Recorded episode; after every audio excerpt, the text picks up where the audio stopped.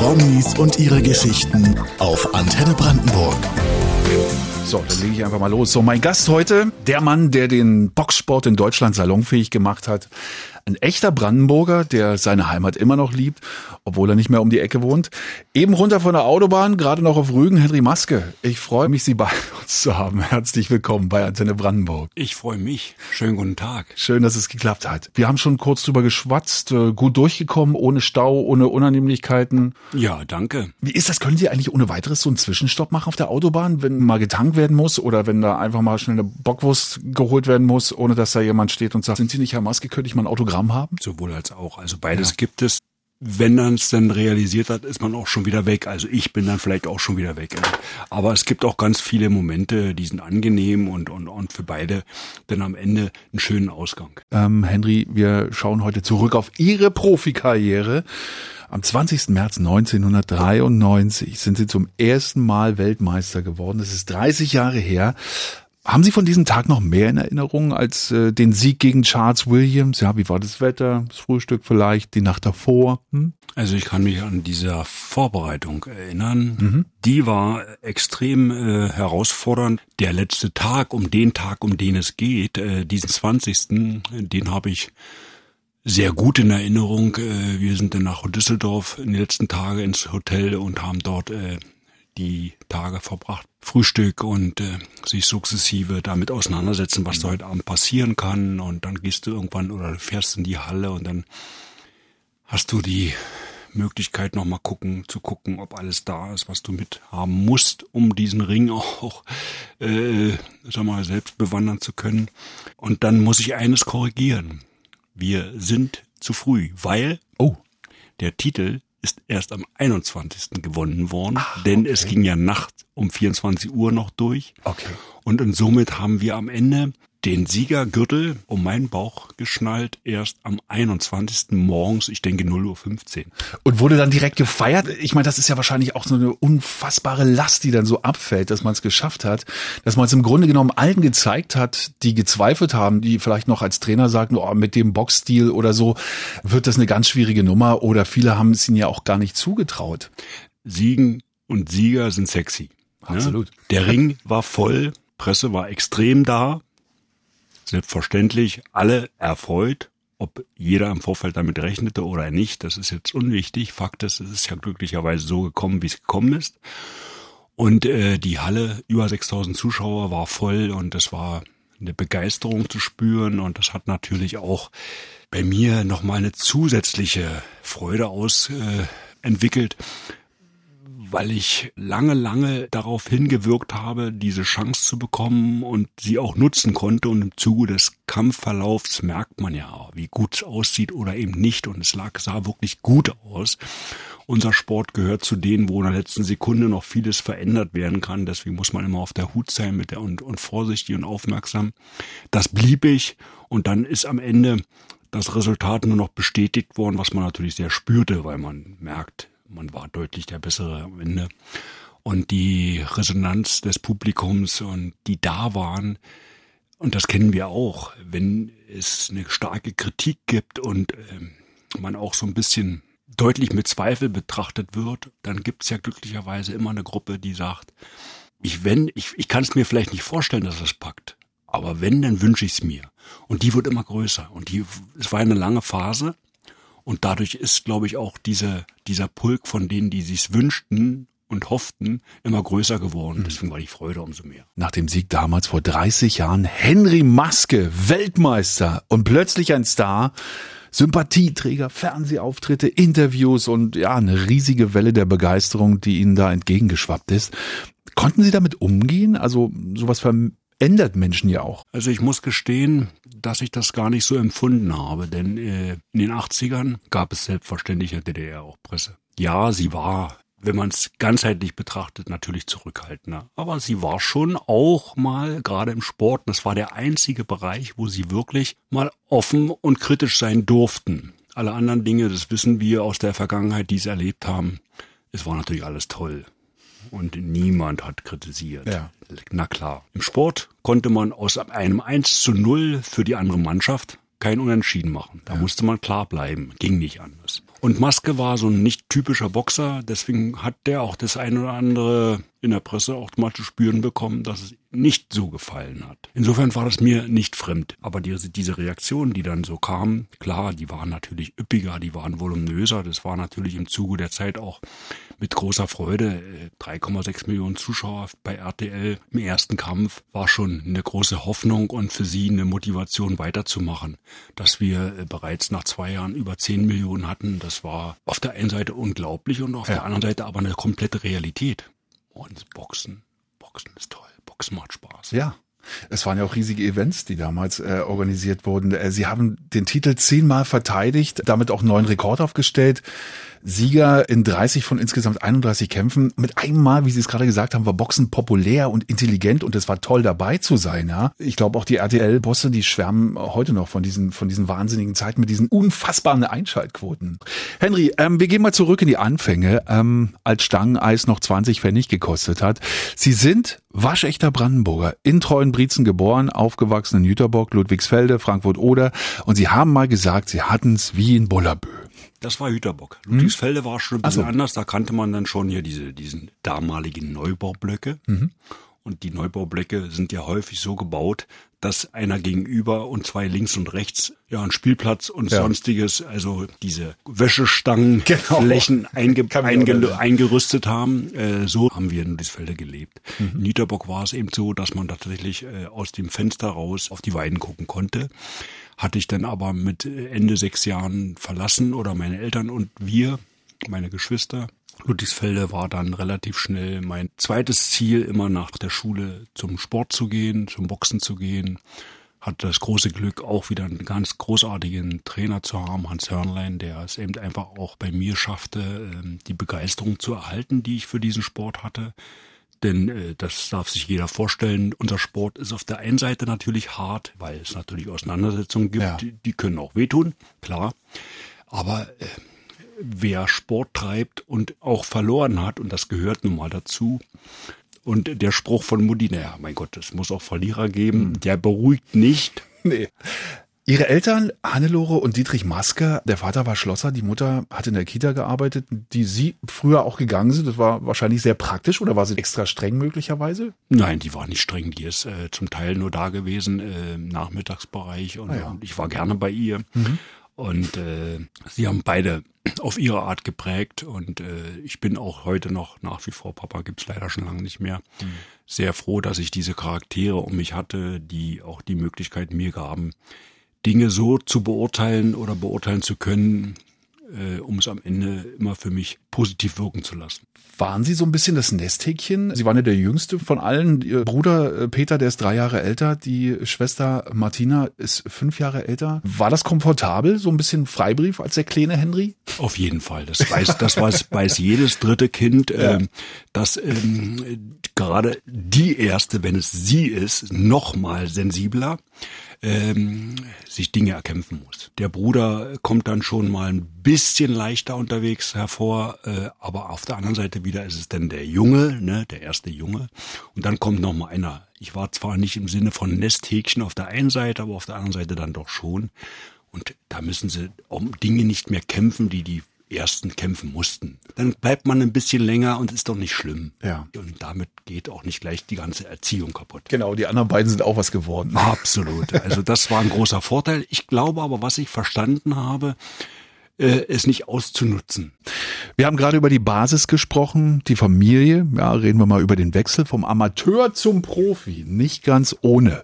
Ähm, stimmt es eigentlich, dass man sie damals zur Wende mit ihrem Trainer Manfred Wolke aus der Sportschule vertrieben hat? Ja, das ist ja, das, das muss man immer relativieren und ich habe das glücklicherweise auch so eingeordnet. Es war nicht angenehm, aber es war auch nicht überraschend. Selbstverständlich. Okay. Ich meine, was ist passiert? Diejenigen, die es erlebt haben, können sich da noch gut dran erinnern. Es ist etwas passiert, was bis dato niemand sich vorstellen konnte, die Mauer fiel. Und mit dem Fall der Mauer wussten viele nicht, was bleibt, was kommt. Und die Sportschule war noch da. Jedenfalls äh, hatten wir uns entschieden, Manfred Wolke und ich, dann Profi zu werden. Und dann haben wir trotzdem noch die, die Örtlichkeiten genutzt ähm, und wollten dann oder sind dann auch auf der, auf der Tatarbahn gegangen äh, und sind gelaufen und dann kamen Vertreter des Clubchefs, ein Oberstleutnant, und hat uns denn der Fläche verwiesen. Ja, natürlich, was soll der machen? Der wird sich selber auch gesagt haben, hinterher irgendwann mit Abstand, warum so ein ja. Quatsch? Wie war das ähm, während der Zeit auf der Sportschule, kurz vorher? Wenn man diesen Sport so intensiv und so ernsthaft betreibt, wie Sie es gemacht haben, muss man sich da auch von so einer gewissen Jugendlichkeit verabschieden? Moped, Partys, Mädchen. Gab es da Momente, wo Sie wirklich Abstriche machen von ey, Leute, ich muss morgen früh ganz früh raus, ich habe da einen Kampf oder ich habe arg zu tun mit dem Training, geht nicht, kann ich dabei sein? Oder wusste das Ihr Freundeskreis und haben gesagt so, Henry, ist okay, wir sagen dir später, wie es war? Naja gut, der Freundeskreis, da muss ich gestehen, äh, bestand meistens aus als aus Sportlern. Ja, okay. ja, also das ist das ist ja klar. Wo kommt der Freundeskreis her? Ja. Meistens bildet ja die Schule irgendwie das Umfeld oder den Freundeskreis. Und das Umfeld war bei uns natürlich im Internat und nicht im Wohngebiet. Und die Schule waren unsere Mitschüler und in unserer Klasse waren nur Boxer. Rückwirkend weiß ich eines. Mir fehlt nichts. Selbstverständlich haben wir alles kennengelernt. Alles. Damit ein anderes Maß eine Rolle spielte, ich weiß es nicht. Hm. Mir fehlt nichts. Wir haben auch ein Moped gehabt, wir haben auch ein Motorrad gehabt, wir haben auch einen Trabant gehabt äh, und waren ganz stolz drauf auf einen alten Trabant und, und, ja. und irre.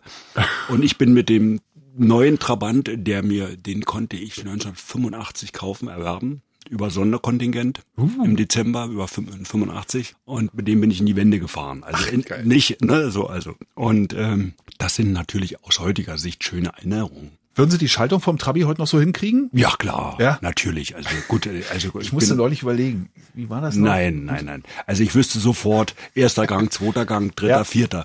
Das ist, das ist also auch kein Problem. Henry Maske ist bei mir. Deutscher Meister, Europameister, Weltmeister, Olympiasieger. Also der Mann ist irgendwie alles. Über eine ganz besondere Auszeichnung allerdings müssen wir noch reden. Sie sind Krawattenmann des Jahres 2008. Uh, ein Titel, der super zum Gentleman-Boxer passt. 15 Jahre her. Ja, war, oh, ja und man trägt immer noch Krawatten. Wer hat den Titel verliehen? Und erinnern Sie sich noch an, an die Begründung, warum das so war? Ja gut, die Krawatte ist und war immer irgendwo auch dabei, auch bei mir dabei. Der wirkliche Hintergrund, ja, die Analyse im Vorfeld, die ist mir nicht so geläufig mehr.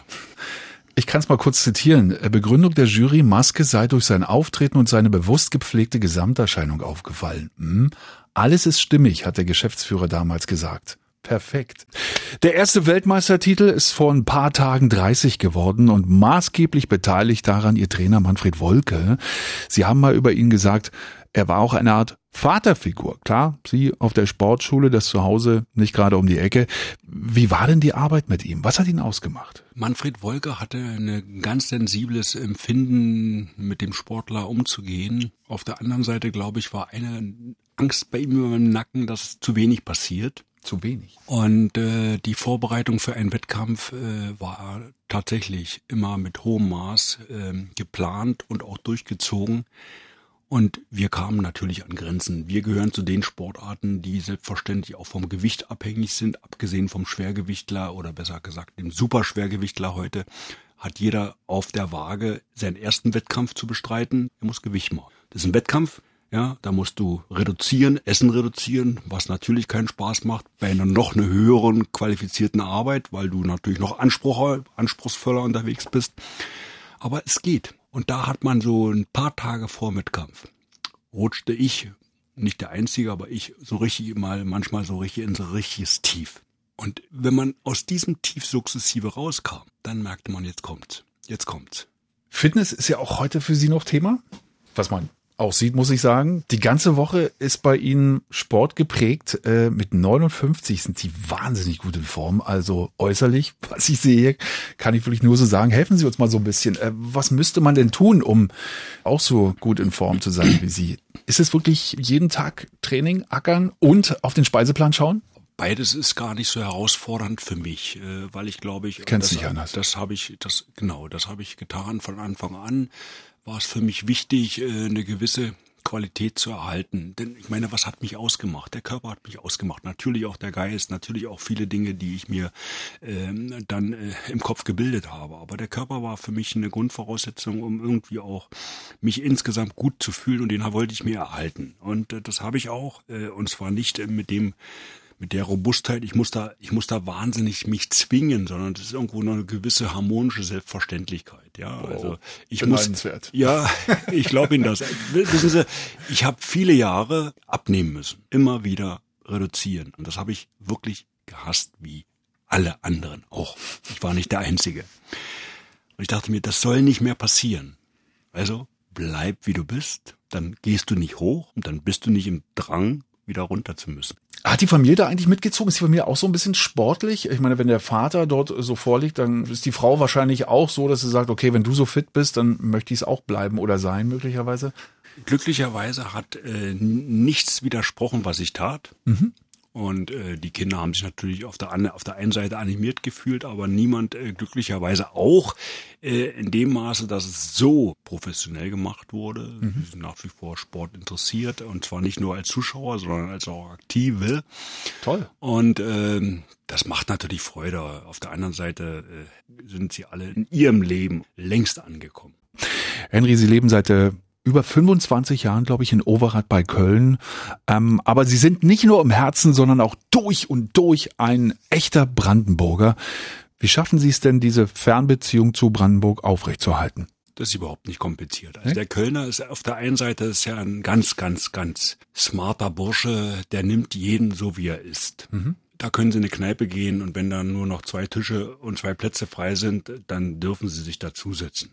Äh, auf der anderen Seite dem Kölner zu erklären, dass man jetzt dazugehört und man ist jetzt Kölner, das wäre vermessen. Ich weiß, dass ich, und das Schöne für mich heute, früher wissen Sie ja, äh, wer etwas länger auf der Welt ist, da gab es einen Bezirk Potsdam und genau. einen Bezirk Frankfurt-Oder und heute ist glücklicherweise Brandenburg. Und ich darf genau sagen und hab, inkludiere jede Stadt, die ich früher äh, bezogen habe, wenn ich sage, ich bin Brandenburger fühle ich mich sauwohl, weil ich war natürlich in Frankfurt-Oder und ich war nie in Potsdam gelebt, aber in der Nähe von Potsdam, immer nah am Potsdam, also es war der Bezirk Potsdam.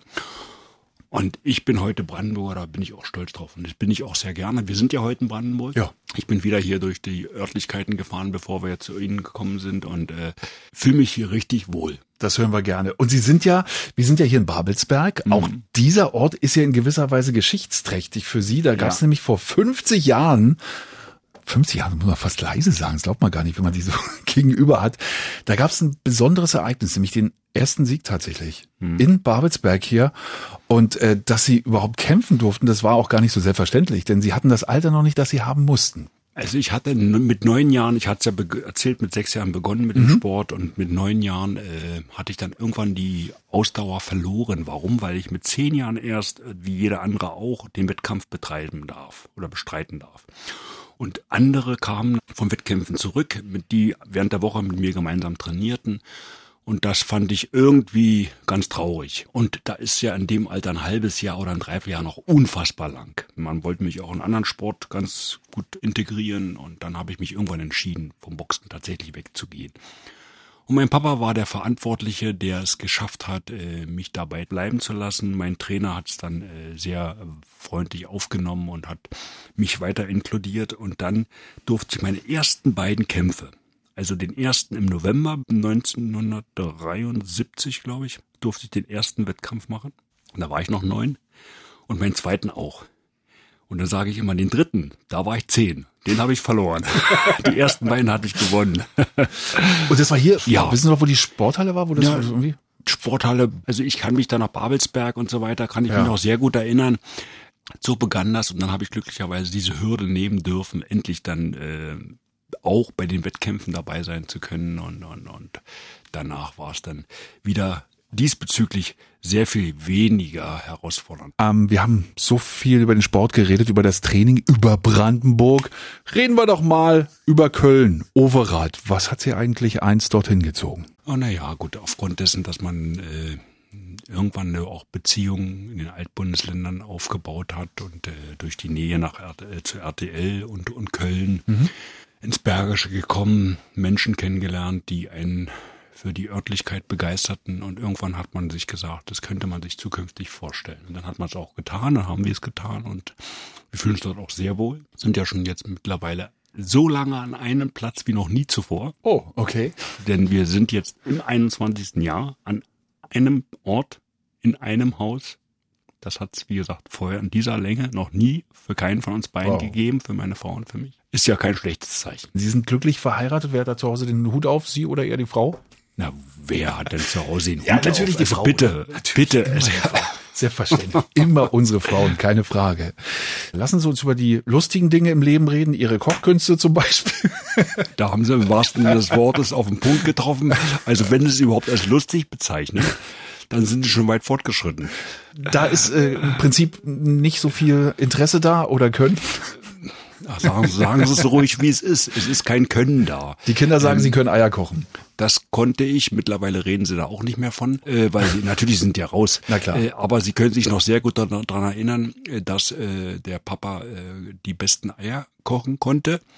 Und äh, wenn der Papa auch äh, eine Zeit lang der beste Sänger war Oh. und sie werden mich nicht hören wollen, dann wissen sie es zu beurteilen und einzuordnen.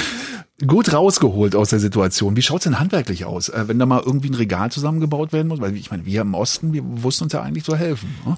Ich würde es mal so sagen. Also ich bin nicht unqualifiziert. Okay. Aber wie bei vielen anderen Dingen aufgrund der extrem fokussierten Prägung fehlte die Zeit und die Disziplin, mich mit anderen Dingen so intensiv zu beschäftigen. Also einen Ikea-Schrank kriege auch ich zusammen. Okay. Mein Schwiegersohn würde sagen, ja, er schafft es nur deutlich länger, als es mir gelingt. Henry, nach dem Karriereende, ja, da war die dann nicht mehr zur Faust geballt, dann hatten sie eher ein feines Händchen. Bei allem nach dem Boxsport waren und sind sie nämlich erfolgreich. Als Unternehmer oder eben auch als Model für große Firmen, Adidas oder Boss. Hm, Wie gefällt Ihnen diese Rolle? Selbstverständlich macht sowas Spaß, wenn man mit solchen großen äh, Firmen in Verbindung gebracht wird und man lernt natürlich auch dabei vor allen Dingen eines immer wieder kennen, das sind Menschen, die dahinter sind und äh, die großen Namen, die Sie gerade nannten, da sehe ich sofort äh, Personen und Persönlichkeiten, die mich teilhaben ließen. Das Wort Loyalität ist auch für mich noch wichtig, gehöre noch zu denen. Ja. Deswegen habe ich dann sehr, sehr, sehr tolle Erinnerungen. Dann kam McDonald's. Sie hatten mit einer Filiale angefangen. Zehn Jahre später waren es dann zehn. Aber Sie haben dann irgendwann gesagt, von diesem Geschäft verabschiede ich mich. Warum wollten Sie das nicht weitermachen? Also erstmal, es war eine tolle Zeit. Und das muss ich sagen, ähm, hat mir eine große Spaß, großen Spaß gemacht. Das war auch eine wirklich gute Entscheidung. Und trotz alledem dachte ich mir, jetzt, da war ich zu der Zeit noch 56 und dachte mir, es ist jetzt eine gute Gelegenheit, jetzt auch hier mal Adieu zu sagen und dem Jüngeren den Vortritt zu geben. Und ich habe da beste Erinnerungen an diese Zeit. Eine letzte Sache, über die wir noch reden müssen. Ihre Stiftung, A Place for Kids, 1999 schon gegründet, wahnsinnig lange. Was ist die Aufgabe dieser Stiftung? Wir haben seit über zehn Jahren in der Stadt, in der Nähe von der Stadt äh, Brandenburg in Mützow äh, bei der CVJM eine Örtlichkeit, die äh, uns die Möglichkeit gibt, im Sommer und im Herbstferien eine Freizeit zu verbringen zu lassen. Das heißt, sechs Wochen im Sommer und zwei Wochen im Herbst werden jeweils wöchentlich Kinder und Jugendliche eingeladen, die nahezu unentgeltlich dort mit Betreuern eine Ferienzeit verbringen, die in der Regel gar nicht oder kaum solche Alternativen kennenlernen von, von Hause aus, weil sie finanziell nicht diese Möglichkeiten äh, haben. Das macht große Freude, Kinder und Jugendliche zu erleben, die, und da hat man ganz schnell das Gefühl, eine Betreuung erfahren, die eine Natürlichkeit erhält oder zulässt. Mit einer gewissen Regel, mit einer Klarheit, aber auch mit einer großen Freiheit. Das was ich jetzt beschrieben habe, in kurzen Worten, hoffentlich ein bisschen verständlich, können alle die nachempfinden, die selbst in diesem Bereich arbeiten und wissen wahrscheinlich auch, was ich damit meine. Und das macht eine große Freude. Ich bin ja heute mittlerweile, wenn ich da bin, natürlich aus dem Alter raus, dass die Kinder und Jugendlichen mich als Sportler wahrnehmen, sondern die sagen, mein Papa oder mein Opa, und ne, so ist ja klar. Dann habe ich also mit Abstand die Möglichkeit, mir anzuschauen, wie es denen allen geht. Und ich denke mir, wow, wenn man mich fragt, was, was bieten wir denen, dann biete ich dem wenigsten eines, das kennen wir alle. Wenn wir nach den großen Ferien wieder in die Klasse kommen und jeder erzählt seine beste Story. Und die hatten in der Vergangenheit eher keine Story zu erzählen. Und jetzt erzählen sie eine richtig gute Story, die weit schöner ist, als die Realität war. Aber es ist egal. Sie haben auch etwas zu erzählen. Lieber Henry Maske, ich bedanke mich sehr für das freundliche, das offene, das sympathische Gespräch. Äh, es war toll, Sie kennenzulernen. Ich habe Ihre Kämpfe damals auch geschaut. War mir eine große Ehre, hat mich sehr gefreut. Danke, dass Sie bei uns waren. Ich danke Ihnen und allen Zuhörern nur das Beste.